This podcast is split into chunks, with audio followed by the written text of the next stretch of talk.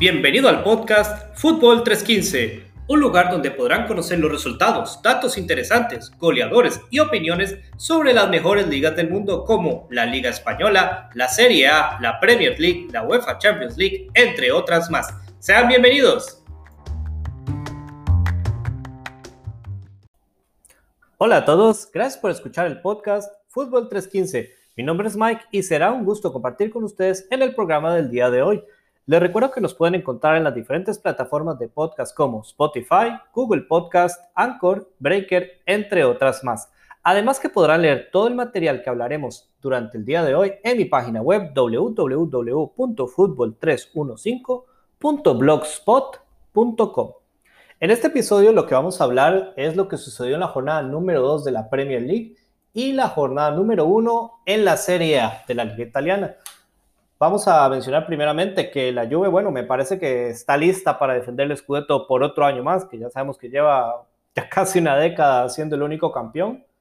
Y en cambio, por otro lado, tenemos a Liverpool, que aunque sigue con los grandes jugadores y no hizo tampoco muchísimos cambios, bueno, reciente incorporación de Thiago Alcántara, va a tener un reto muy difícil por delante para eh, luchar por es, nuevamente por llevarse la Premier League, por llevarse el título, ¿ok?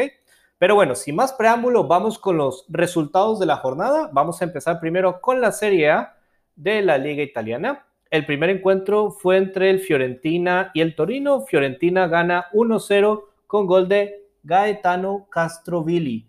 En otro encuentro, el Gelas Verona derrotó 3-0 a la Roma. Eh, este partido ha quedado 0-0 al final de los 93 minutos, pero por reglamento eh, le dieron la victoria a Gelas Verona 3-0. En otro partido jugó el Parma contra el Napoli. El Napoli derrotó 2 a 0 con goles de Dries Mertens y Lorenzo Insigne. En otro lado, Genoa derrotó 4 a 1 al Crotone. Las anotaciones eh, por parte del equipo de Genoa fueron de Mate Destro, Goran Pandev, eh, David Zapacosta y Marco eh, P. Jaka, sumo que se pronunciará. El gol para el Crotone fue obra de Emanuel Riviere. En otro encuentro tenemos al Sausolo que empató 1-1 ante el Cagliari. Las anotaciones por parte del, eh, del, Cagliari fueron primero de Giovanni Simeone, si no me equivoco es el hijo de, del Cholo Simeone, y el gol de Sausolo fue de Medi Bouravia. Eh, en el cuento más llamativo de la fecha tenemos a la Juve que derrotó 3 a 0 a la Sampdoria. Los goles fueron de Dejan Kulusevski, eh, Leonardo Bonucci y el tercero, sin más ni menos que de el bicho Cristiano Ronaldo. Y el último encuentro que se jugó la jornada italiana fue el Milan que ganó 2 a 0 al Boloña con dos anotaciones del sueco del inmortal y para mí uno de los mejores delanteros de la historia, Zlatan Ibrahimovic, que con 38 años sigue demostrando que está para competir en los más grandes niveles. Aún así que se fue a la MLS, que es un nivel a ver, yo soy de Costa Rica y entiendo las diferencias de fútbol y la MLS eh, no está a la altura, por lo menos por ahora, de las ligas europeas y aún así volvió y sigue destacando. Pues muy bien. Ahora vamos con los resultados de la jornada de lo que sucedió en, la, bueno, en lo que sería en la jornada número 2 de la Premier League, de la liga inglesa. El primer encuentro que tenemos sería el Everton, que le ganó 5 a 2 al West Bromwich. Las anotaciones del Everton fueron de Dominic Calvert-Lewin, que anotó en tres ocasiones y también anotó el colombiano James Rodríguez. ¿Cuántos goles? Sí, Dominic anotó uno, dos, tres, que me está faltando uno por aquí. El otro, disculpen, lo anotó Michael King. Y los dos goles del West Bromwich los anotó Matthews Pereira y Grady Diangana. En otro encuentro tenemos al Leeds United que derrotó 4 a 3 al Fulham. Los goles de Leeds fueron de Helder Costa, Mateus Klitsch, Patrick Bamford y Helder Costa. Para el Fulham anotaron Alexander Mitrovic en dos oportunidades y Bobby Ray.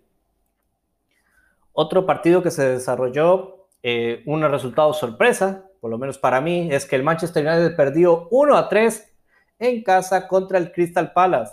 El gol del Manchester United fue de Donny Van Beek y los goles del Crystal Palace fueron de Wilfried Zaha en dos oportunidades y también anotó Andros Townsend.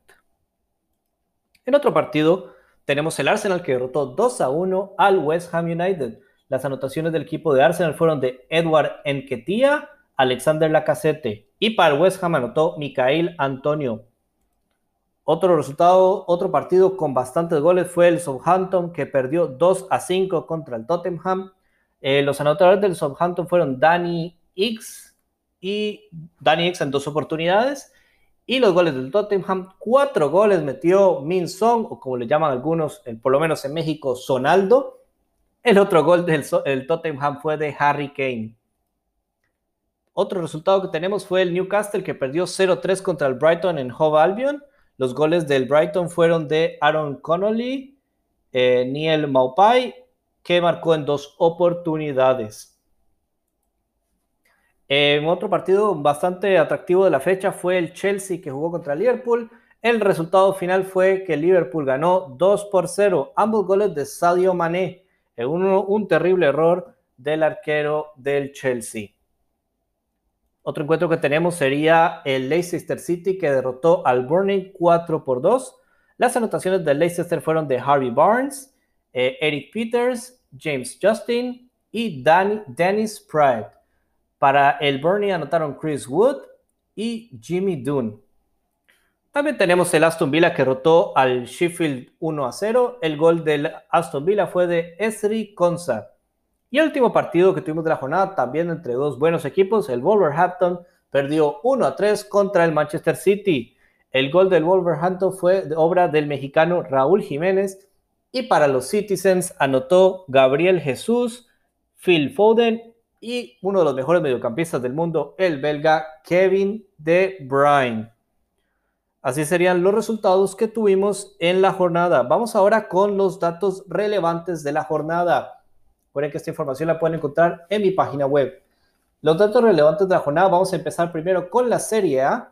Eh, la última vez que el Napoli había derrotado al Parma por 2 a 0 fue el 18 de diciembre del 2014. En aquel encuentro marcaron Duban Zapata y Dries Mertens de penal. Otro dato que tenemos es que las Roma, tras empatar a 0 contra el Gelas, bueno, me quiero retractar este dato y lo voy a corregir, lo corrijo en vivo para que vean lo auténtico que es esta grabación. Este partido en realidad no quedó 0 a 0. Hubiera sido la estadística que si la Roma hubiera empatado o ganado, hubiera llevado 5, 9 partidos invictos. Pero como perdió, esta estadística ya no vale. Tenemos eh, otra estadística de Cristiano Ronaldo que lleva 5 goles anotados a la Sampdoria en los últimos en los últimos 5 duelos que ha tenido la Juventus y este otro equipo.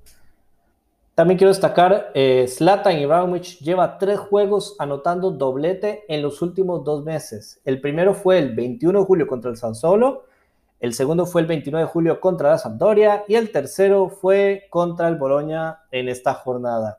Esos serían los datos relevantes de la Serie A. Vamos con la Premier League. Los datos relevantes que tenemos es que el Chelsea no le gana al Liverpool en un partido por la Premier League desde el 6 de mayo del 2018. Ese día el Chelsea ganó 1-0 con gol de Olivier Giroud. Es la primera vez que, Min, que Hyun Min Song anota cuatro goles en un partido oficial. La última ocasión que estuvo cerca de lograrlo fue cuando hizo tres anotaciones y una asistencia el 12 de marzo del 2017, cuando su equipo, el Tottenham, derrotó 6 a 0 al Millwall por la FA Cup. Y también tenemos que el Manchester City no le gana a los Wolves por un partido de Premier League desde el 14 de enero del 2019. Eh, no le ganaba, disculpen, porque el partido lo ganó último que jugaron esta jornada, como dije anteriormente, lo ganó el City. Pero no le ganaba desde esa fecha. Ese día ganó el City 3 a 0. Ahora vamos a ir con los goleadores y las posiciones. En este caso, en la liga italiana no voy a mencionar las posiciones porque apenas es la primera jornada y, es, y no todos han jugado. Pero sí vamos a decir que el goleador de la liga italiana de la Serie A es el sueco Zlatan Ibrahimovic con dos goles, que le queda para el récord con 38 años y por lo menos lleva una jornada siendo el top goleador. Vamos a ver cuándo Cristiano Ronaldo arranca u otro jugador para arrebatárselo, o tal vez no. Eso solamente lo dirá el tiempo. Con respecto a la liga inglesa, la Premier League, que sí ya lleva dos jornadas, estas serían las tablas, eh, bueno, primeramente los goleadores, que tenemos dos jugadores con cuatro goles, tenemos a Ming Song y Dominic Calvert-Lewin. Y ahora sí, vamos con las tablas de posiciones de la Premier League. Eh, como les había mencionado en el podcast anterior, la métrica que funciona es zona Champions League, que sería del primero al cuarto puesto, zona Europa League. En la Europa League, en la, en la liga inglesa solamente está el quinto lugar en zona Europa League, no tenemos el sexto como en la Serie A y la Liga Española. Y en la zona de descenso, al igual que en todas las otras ligas, tenemos el lugar 18, 19 y 20, que estos equipos al quedar en esta posición al final de la temporada, descenderían a la segunda división de Inglaterra, conocida como la Championship. Vamos con los datos. El que está en primer lugar eh, por el momento sería Leicester City con 6 puntos y gol diferencia más 5. En segundo tenemos al Everton con 6 puntos y más 4. En tercero tenemos al Arsenal con gol diferencia de más 4. Y de cuarto, valga la redundancia, tenemos al Liverpool con, un gol, con 6 puntos y un gol de diferencia más 3.